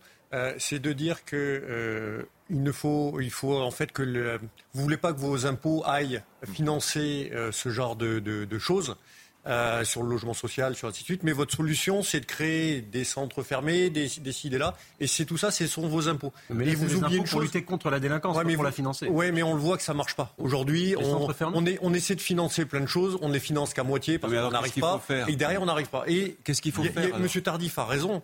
C'est que derrière, si on n'arrive pas, parce que tout ça, j'entends ce que vous dites, hein, pourquoi pas. Mais si on n'arrive pas à responsabiliser les parents, et dans, et dans votre bouche, on n'arrive pas à responsabiliser les gens, parce qu'au final, on essaie tout- tout- toujours trouver l'échappatoire sur la société. Le responsable ou le payeur, ça va être la société qui va pouvoir euh, réguler, euh, arrêter ce problème. Non, il y a les parents qui sont quand même responsables en premier lieu, et on n'en parle jamais de ces parents. Et ces parents-là ne sont jamais punis. Ils n'ont jamais, ils n'ont jamais quelque chose au-dessus de leur tête qui leur fait dire je vais contrôler mon gamin, je vais faire en sorte qu'à minuit mon gamin il soit pas dehors ou à 10 heures du soir il soit pas dehors, je vais faire en sorte que mon gamin il aille à l'école parce que là aussi il y a une obligation de scolarité en France qui n'est pas respectée. Elle n'est pas respectée par personne. L'éducation nationale elle-même n'est même pas capable de garder ces gamins de moins de 16 ans où il y a une obligation légale de, de- de- d'être en- en- à l'école parce qu'on a des choufs, donc des guetteurs dans les quartiers qui n'ont même pas 10 ans et qui passent leur journée, leur sainte journée Ah, à, à faire du deal dans, dans les quartiers. Donc, euh, Mais quand on- par certains, là. En, en Ouais, réfléchissant oui. juste aux maisons de correction euh, fermées ou semi-fermées, c'est de se dire comment l'argent public peut être employé pour protéger les citoyens. Et je pense que quand on paye des impôts, se dire que l'argent de ces impôts va à la sécurité collective, on le regrette moins, si je puis dire, que quand ça part effectivement dans des allocations ou qui vont peut-être servir à financer la délinquance. C'était le que la bon pression point. fiscale est telle qu'aujourd'hui les gens veulent plus rajouter au pot. Bien sûr, pour- on peut le faire avec les impôts actuels. hein. On en reparle euh, juste après euh, Mickaël Dorian qui nous fait un point sur l'information. Pour Vladimir Poutine, les menaces occidentales créent, je cite, un risque réel de conflit nucléaire. Quant à l'envoi de troupes évoqué par Emmanuel Macron, le chef du Kremlin prévient que les conséquences d'une telle décision seraient tragiques. Le bal des politiques se poursuit au Salon international de l'agriculture. Aujourd'hui, c'est au tour de Marion Maréchal, Elisabeth Borne et Édouard Philippe de déambuler dans les, allées du parc des expositions Porte de Versailles. Ils échangent depuis ce matin avec les agriculteurs et les différents syndicats. Et puis coup dur pour le foot français et italien. L'international Pog Pogba suspendu 4 ans pour dopage après avoir été contrôlé positif à la testostérone en août dernier. Son club, la Juventus Turin, a dit prendre acte de la décision du tribunal contre le milieu de terrain, champion du monde en 2018 avec les Bleus. Ça sent pas bon pour la poursuite de sa carrière, mon cher Ouais. Mickaël. hein, c'est moins qu'on puisse dire. Allez, je donne la parole à Elisabeth Lévy. Vous savez quoi Elisabeth elle, elle- elle lève, elle lève la main comme ça. Elisabeth. Eh Vous oui, bien que je veux parler. Elle a peur d'avoir, elle a peur d'avoir Je une une mauvaise bonne élève. note. Ça, c'est Pascal comme ça? Euh, non, chez Pascal, faut hurler. Euh, je la vois et- toute mignonne, est Excusez-moi, mais qu'est-ce que, qu'est-ce vous ça. voulez qu'on fasse Qu'on hurle? Non, non, mais je vais le faire. vous êtes comme- j'aime bien quand vous Bah oui, j'essaye de vous prévenir, mais Je sais pas a- s'il faut prendre la parole. Voilà. pas demander. Non, mais il y a Non, une chose. comme ça, les mignonnes. Il y a, y une chose qui, pardon, merci. Il y a une chose qui m'a frappé récemment dans la presse, et j'aimerais avoir votre avis, c'est la création d'un statut, c'est à l'étude, hein, je ne crois pas que ce soit, la création d'un statut de repenti pour les maires qui participent, les maires, euh, pas les maires, euh, pas les maires euh, de ville, Mm. les maires de, les maires MERES, euh, les maires, les, les mamans comme on dit généralement dans l'espace public, ce qui m'agace. Euh, donc pour les maires qui participeraient au trafic de drogue, qui font les mules, qui gardent la drogue chez elles ou l'argent ou je sais pas quoi. Alors ça m'a paru, vous avez entendu parler de ça Ça vous semble? Non, non. Dans, dans la panoplie des idées bizarres, je me suis dit alors là il nous manquait plus que ça. Ouais, une nouvelle idée bizarre. Les maires si les-. Si la famille, j'allais dire, s'adonne à ces trafics euh, par euh, l'aide, euh, l'assistance à ces trafics-là, c'est puni par la loi en termes de complicité c'est de de la même complicité. manière. Bah oui. Donc euh, là aussi, on en revient que bien souvent, ces familles dans ces quartiers profitent, j'allais dire, de la délinquance ou du crime de leurs gamins pour vivre. euh, dessus. Donc en fait, c'est on, on- on met les gamins mineurs parce qu'on sait que la justice des mineurs est dans un état pitoyable en France euh, pour s'en servir, pour gagner de l'argent et pour faire vivre le reste de la famille. Donc c'est pour ça que aussi le, le- le mot de responsabilité, euh, c'est pas un mauvais mot, c'est pas un vilain mot que de, de Oui, mais- demander de la responsabilité. de Mais ses Paul et, Paul et André ont raison. On ne peut pas mettre absolument euh, concrètement, euh, pénalement, les juges ne suivraient pas. C'est-à-dire, vous ne pouvez pas, en fait, mettre derrière les barreaux tous les gens qui pourrissent la vie de leurs contemporains. L'histoire, c'est que il, faut- il y a des peines de prison. On a un code pénal avec des peines de prison qui sont euh, écrites dedans. On ne les applique pas. Euh, on a euh, Non, des, des gens qui occupent des logements sociaux et qui en même temps profitent des subsides de leurs gamins ou euh, Le problème, c'est les juges. Et on n'en fait rien. Le non problème, plus. c'est les Donc, Au juges. final, c'est vrai qu'on a l'impression qu'on est capable de rien et que politiquement on ne peut rien faire et que toutes les idées sont mauvaises et que en fait, bah écoutez, c'est le fatalisme. Mais est-ce que le problème, c'est pas les juges ou certains juges? On va finir par déménager aussi. Non Est-ce qu'il y a pas Est-ce que c'est pas ça le sujet? Que certains juges refusent, disons, de, de réprimer. Quand quelqu'un est multirécidiviste ou multiréitérant, on peut l'envoyer en prison euh, tant qu'il récidive ou qu'il réitère. Hein. Soit dit en D'accord. passant. Non, non, un pays bien. démocratique comme les États-Unis, certains États ont ce qu'on appelle le three strikes law, c'est-à-dire la loi des trois coups à trois condamnations, mais pour n'importe quel délit, c'est perpétuité. Alors je peux vous dire que c'est, euh, ça a été appliqué, je crois que c'est encore appliqué dans un ou deux États américains. On va me dire que c'est très dur, mais là vous, vous résolvez le problème. C'est euh, non, Et puis André, André alors, sujet ah, ah, le three strikes law, ça existe. Ça Pourquoi vous ça résolvez pas le problème. Bah, Expliquez-nous. Ça existe, mais ça ne résout rien du tout, parce que la violence ne cesse d'augmenter aux États-Unis. Plus la législation est sévère, plus les peines sont lourdes, plus la délinquance augmente. C'est statistiquement Mais prouvé en- aux États-Unis. oui, mais en France, c'est exactement le contraire. Il n'y a pas de peine, il n'y a pas de peine dure. Et, Mais euh, si, mais après, si, mais mais attendez, si, pour, les, pour mineurs, ils ont une, imp- une impunité quasi totale. Mais non, mais non. Mais si, mais, mais non, si. mais non. Bah, J'ai mon neveu qui est policier, il m'a cité le cas d'un mineur arrêté 67 fois pour coups et blessures, vol avec violence, agression, il n'y avait pas passé une minute en prison. Alors excusez-moi, si ça c'est une justice dure, alors dans ces cas-là, je ne sais plus ce qu'est une justice dure. hein. David Olivier. Ouais, si on n'arrive pas à faire déménager les familles de délinquants, les familles délinquantes entre guillemets, ben ça sera les honnêtes gens qui vont déménager. Et au final, c'est on, on en revient, on en revient à des choses qui sont pas acceptables. C'est le cas, mais est-ce que c'est normal? Est-ce que vous pensez que c'est soit normal que des gens qui ont des petits revenus, qui arrivent à avoir péniblement un logement social et qui aspirent à une vie euh, sereine dans leur quartier, se retrouvent être obligés de déménager parce que vous avez une ou deux familles qui vous pourrissent le, le- le coin Non, c'est pas normal. je suis d'accord avec vous. Non, je suis d'accord avec vous. Par contre, c'est vrai que le déplacement des familles, j'y reviens, les, ou des délinquants à- un peu partout sur le territoire, vous savez, c'est comme les, mauvais, les élèves qui posent problème, par Mmh. exemple, dans un collège, dans un lycée. On dit, l'autre, il a menacé son, professeur avec un couteau, que sais-je. Ah, bon, on le met dans un autre collège ou lycée. Comme si l'autre collège ou lycée, lui, il allait Bien pas sûr. les menacer avec le Ouais, couteau. Donc, en fait, le vrai problème, c'est pourquoi est-ce qu'il y a un gamin qui menace un professeur avec un couteau? Donc, qu'est-ce qu'on fait en amont pour éviter qu'il y ait trop de gamins qui menacent un prof avec un couteau? Deux, c'est effectivement la rudesse et la dureté de la sanction vis-à-vis du gamin qui ferait ça. Mais si on le déplace simplement, on fait plaisir euh, à la première commune et pas à la Mais vous seconde. pouvez pas Donc, agir, euh, juste de dire rétroactivement qu'est-ce qu'on peut amont. faire? Mais non, mais Euh, pas rétroactivement, euh, Elisabeth. euh, Mais c'est de penser une politique publique dans sa globalité et, puisque- de- du début à la fin du processus. Bien sûr, et ce que veut dire Paul, c'est que tout simplement, si j'ose dire, ce gamin, on le sort de sa classe, y compris en allant le chercher, comme l'a fait euh, Darmanin, enfin la police de Darmanin récemment. On n'est pas la police de Darmanin, excusez-moi. hein. On est la police républicaine. Oui. Oui, oui. Sous les ordres Ah, Darmanin. faites attention, ouais. Ah oui. euh, Faites attention. Darmanin, Darmanin- Oui, on était avant sous les ordres de M. Castaner et avant on était sous les ordres oui, de. oui. Moment, c'est Darmanin. Donc, Ben, on Vous est- allez prendre une amende, André. Ce n'est pas sa police. Pas sa Vous allez police. prendre une amende. Non, vous êtes la police de la justice, comme disent les magistrats. Bon, pour éviter qu'André prenne une, une amende par euh, David Olivier Reverdy, on va marquer une pause. Non, on va se retrouver dans. Me permets, je dis qu'il faut le sortir de sa classe, le sortir de sa famille et le mettre dans une structure adaptée où on le rééduquera. Allez, on marque une pause, on se retrouve dans quelques instants. On va parler de deux procès. On parlera du, procès de, l'attentat de Strasbourg. On sera euh, en direct de, Strasbourg avec euh, Célia euh, Barotte. on se retrouve dans, dans quelques instants. À tout de suite.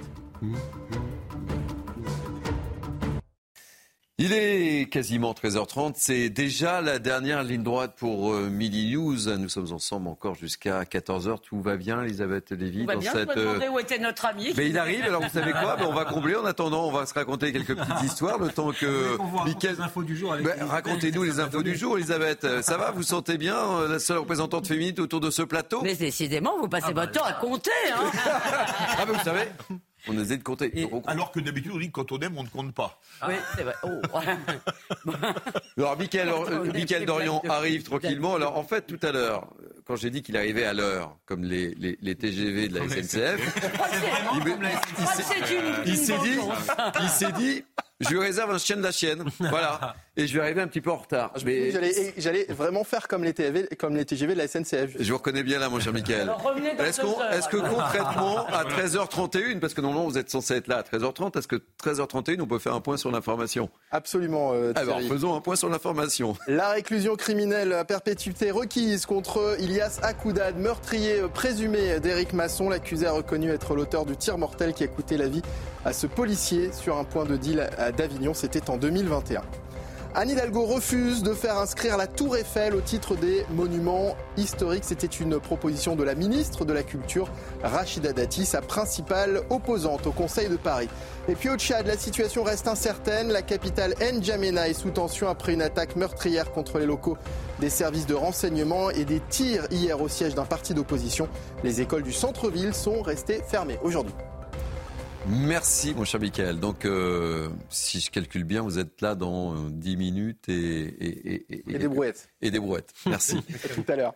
Allez, euh, on va parler du procès de l'attentat du marché de Noël de, Strasbourg. Je vous en parlais tout à l'heure. Le 11 décembre 2018, le terroriste islamiste Shérif Shekat a tué 5 personnes de sang-froid et en blessé 11 autres. Il sera battu 48 heures plus tard, par les autorités, quatre hommes seront jugés depuis ce matin pour déterminer leur implication dans ce drame, notamment un pour avoir armé le terroriste. Et ce soir-là, Shérif Shekat est monté dans un taxi et a pris euh, son chauffeur en otage. Témoignage avec le récit de Marie-Liesse Chevalier. On retrouvera Célia Barotte qui suit ce procès pour CNews juste après.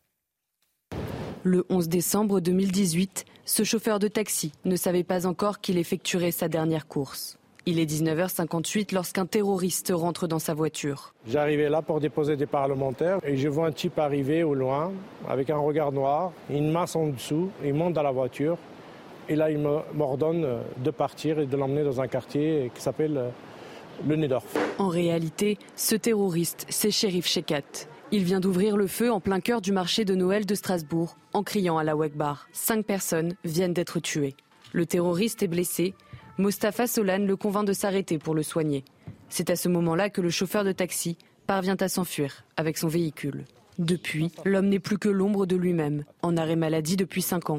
Il a tout perdu. Je le paie très cher, psychologiquement, physiquement, financièrement et voilà, euh, familial aussi. L'attentat de Strasbourg, c'est l'attentat le plus oublié. Pour la bonne raison, c'est que l'attentat de Strasbourg n'a pas eu un hommage national. Le procès de cet attentat s'est ouvert aujourd'hui en l'absence du terroriste abattu par la police le 13 décembre 2018 après deux jours de traque.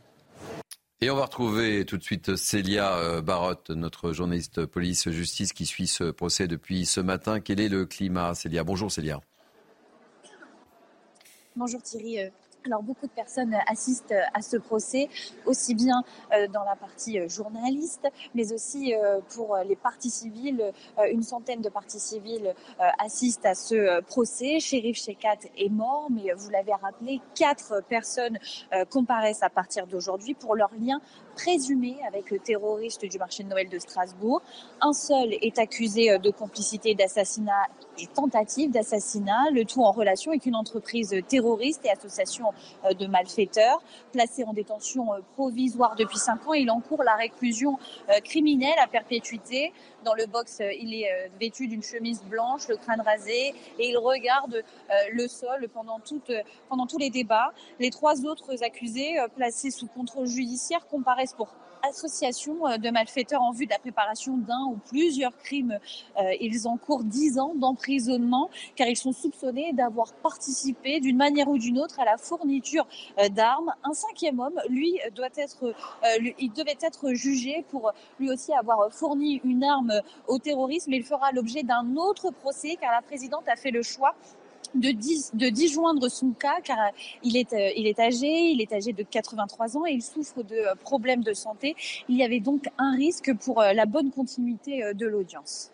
Merci beaucoup, euh, Célia Barotte, qui suit ce, procès qui s'est ouvert euh, depuis ce matin. Euh, je voulais qu'on commence cette, affaire avec ce témoignage fort de ce chauffeur de taxi qui, qui, est profondément choqué, on le comprend aisément, et qui dit qu'en plus, il n'y a pas eu de dommage national après cet attentat de, Strasbourg. si vous voulez, là, franchement, les hommages nationaux, ça commence à.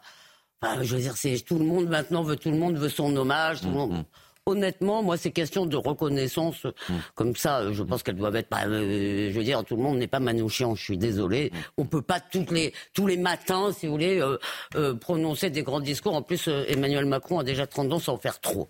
Donc, les hommages nationaux, je veux dire, c'est fait très bien, il a été euh, héroïque. Non, moi, ce qui m'intéresse, c'est au-delà, si vous voulez, de ça, je dirais que, un, la lutte antiterroriste, malgré tout, marche pas mal dans notre pays. Il faut remercier euh, euh, les policiers, d'ailleurs tous les policiers, il faut remercier même le PNAT, je pense, et franchement, le parquet national antiterroriste, ça marche plutôt bien. Ce qui ne marche pas, parce qu'on l'a complètement abandonné, c'est la lutte contre le séparatisme. Parce qu'en réalité, le terrorisme, évidemment que c'est grave, mais euh, euh, ce qui, en gros, si vous voulez, euh, plombe notre société, ce qui la divise, c'est pas les quelques dizaines de gens qui passent à l'acte. C'est mhm. tout ce qu'il y a derrière. Or, quand j'ai entendu Gérald Darmanin devant le nouveau machin là qui s'appelle le FORIF, le FORIF, c'est le Forum de l'Islam de France, qui succède au CFCM, qui lui-même succédait à je sais plus quoi.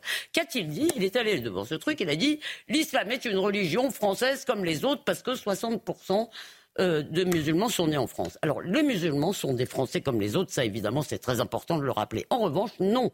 Aujourd'hui, l'islam n'est pas encore une religion française comme les autres, et j'en citerai deux raisons.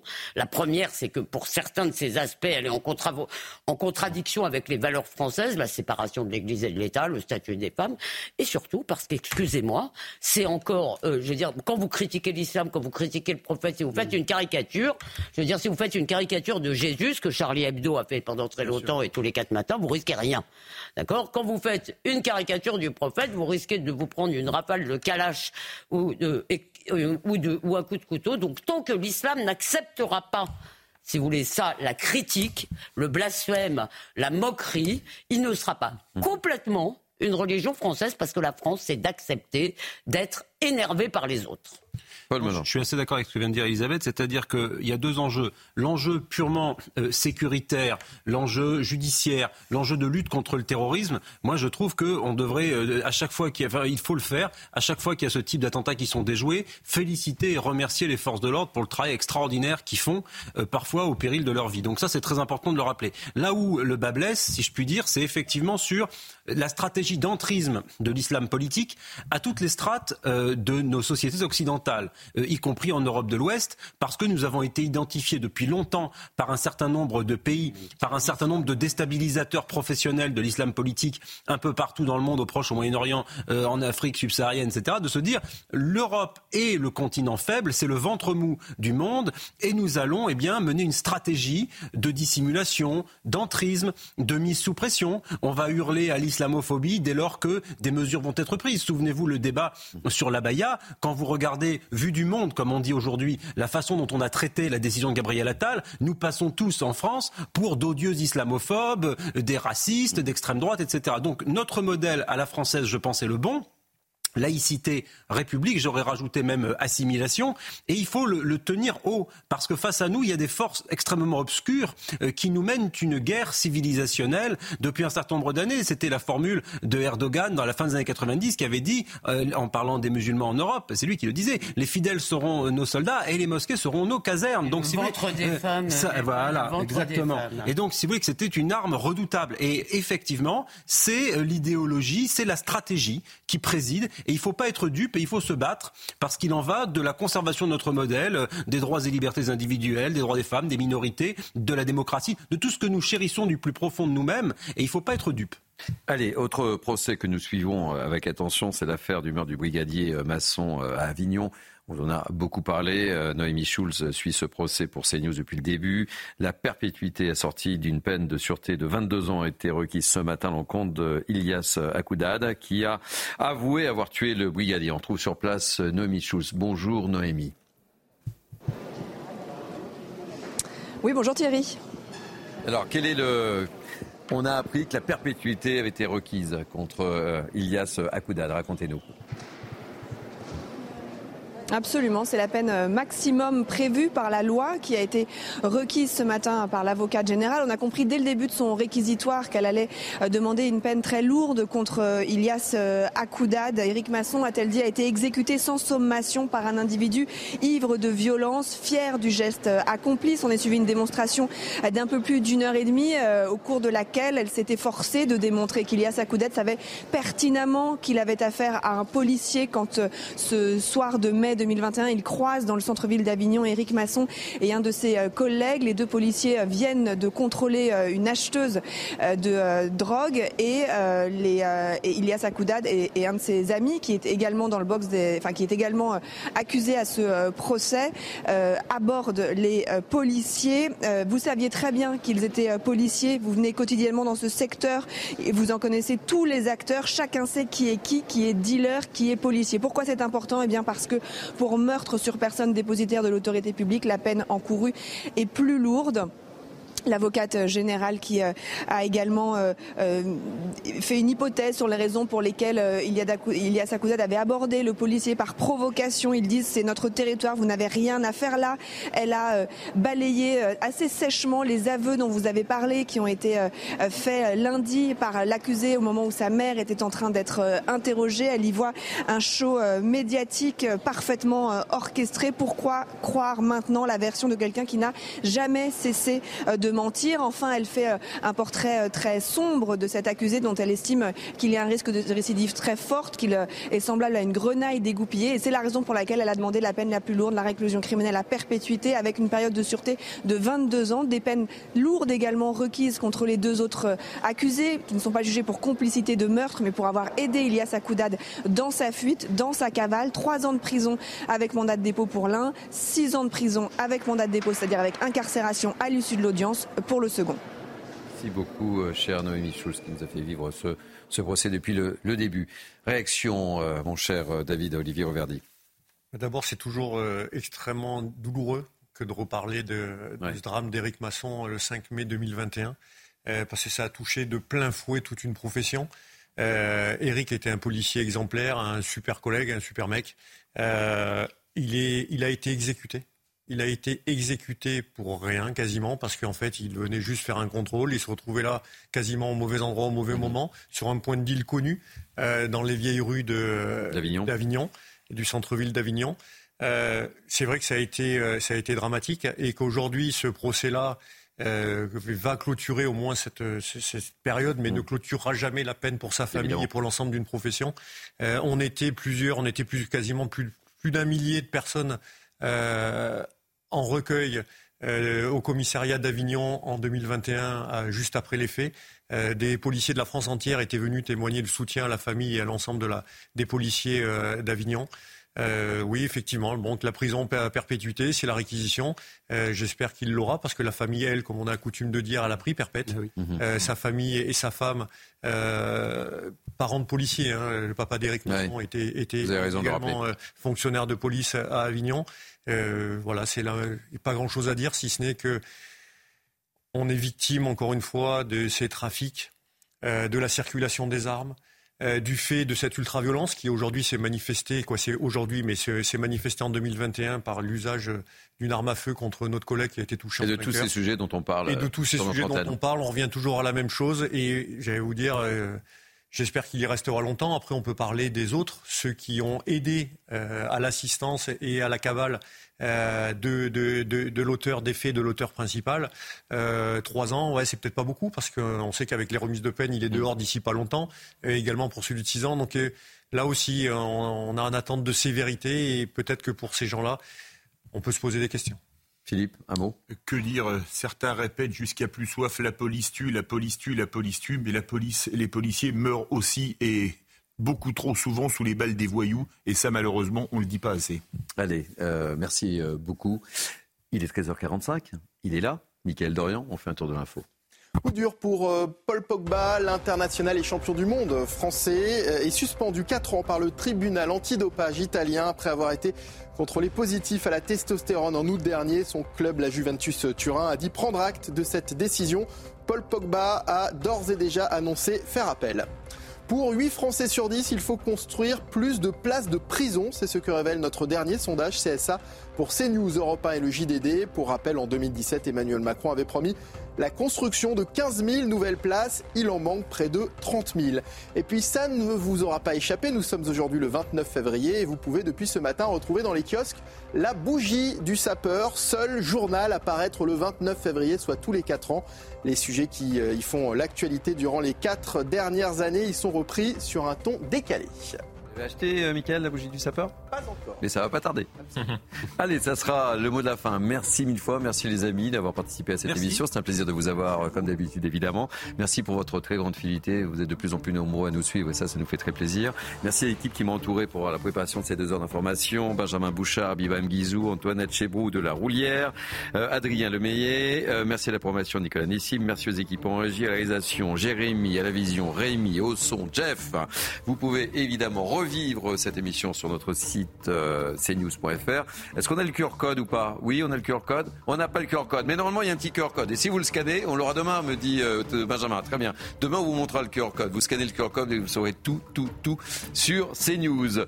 Euh, vos prochains rendez-vous, eh bien tout de suite, c'est Nelly Denac, l'excellente Nelly Denac pour 180 minutes info. Et moi, je vous retrouve demain pour vendredi.